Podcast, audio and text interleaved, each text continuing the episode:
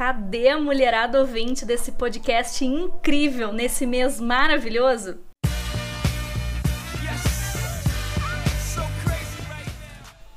Calma lá, homens. Também queremos ouvir vocês. Afinal, todos os homens têm uma figura feminina especial na vida, né?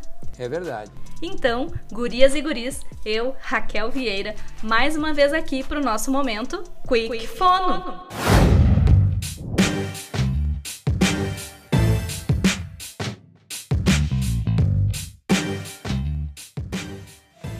No podcast de hoje abordaremos um tema muito falado e muito importante: empoderamento. Não, não é o empoderamento feminino, mas sim o empoderamento da comunicação, que todos devemos ter no nosso dia a dia. Antes de mais nada, vamos definir o que é empoderamento? Nada mais é do que tornar-se poderoso, obter poder, autoridade. Como exemplo, temos a luta diária pela igualdade. Mas como a comunicação e suas ferramentas podem nos ajudar a alcançar todo esse poder? A comunicação não se limita à sua fala. Uma escuta atenta e empática, por exemplo, estimula o empoderamento de todos. Ser ouvido com acolhimento nos encoraja para nos expressarmos. Uh, isso é bom! Isso é bom! Já para termos a escuta, atenção e interesse do outro, precisamos empoderar nossa fala. E é desse jeito que é porque é. Para isso, siga essas dicas. Primeira dica: mantenha o volume de voz adequado. Já percebeu que pessoas empoderadas têm sempre uma voz agradável? Assim, evite falar muito alto ou muito baixo para não transmitir uma imagem negativa ao teu ouvinte. Segunda dica: articule bem as palavras para transmitir uma imagem com clareza. Assim, teu ouvinte te compreenderá corretamente. Por isso, evite os extremos, aquela articulação exagerada demais. Procurando Nemo. Ah, Dory. Onde é que Que negócio é esse? tá? O que tá fazendo aí? Sabe? Ou aquela tão fechada que nem dá para entender. Eu não entendi o que ele falou. Terceira dica: tenha uma velocidade de fala adequada.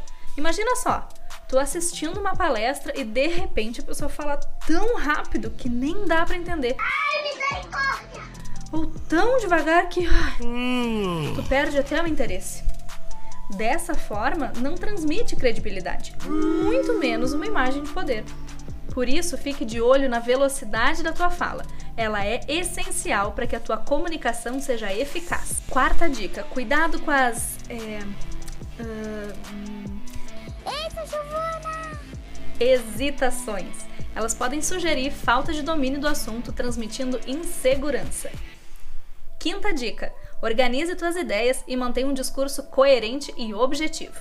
Para isso, tem um roteiro do que vai falar e estude o conteúdo antes, então prepare-se.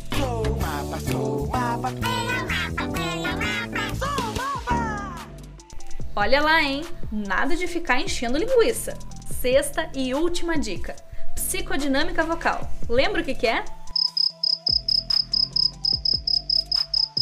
É a impressão que a tua voz causa no outro.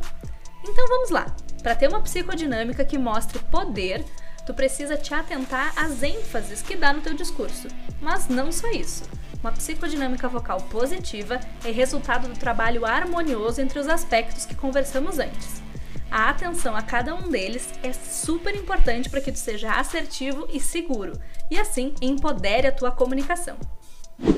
E aí, anotou essas dicas? Certamente que sim. Tenha a comunicação que tu quer ver no outro. Empodere a tua comunicação hoje mesmo. E caso tenha alguma dúvida, nossos canais de atendimento estão na descrição do podcast. Nós, da Suporte Fonoaudiologia, estamos sempre prontos para te ajudar. Até mais!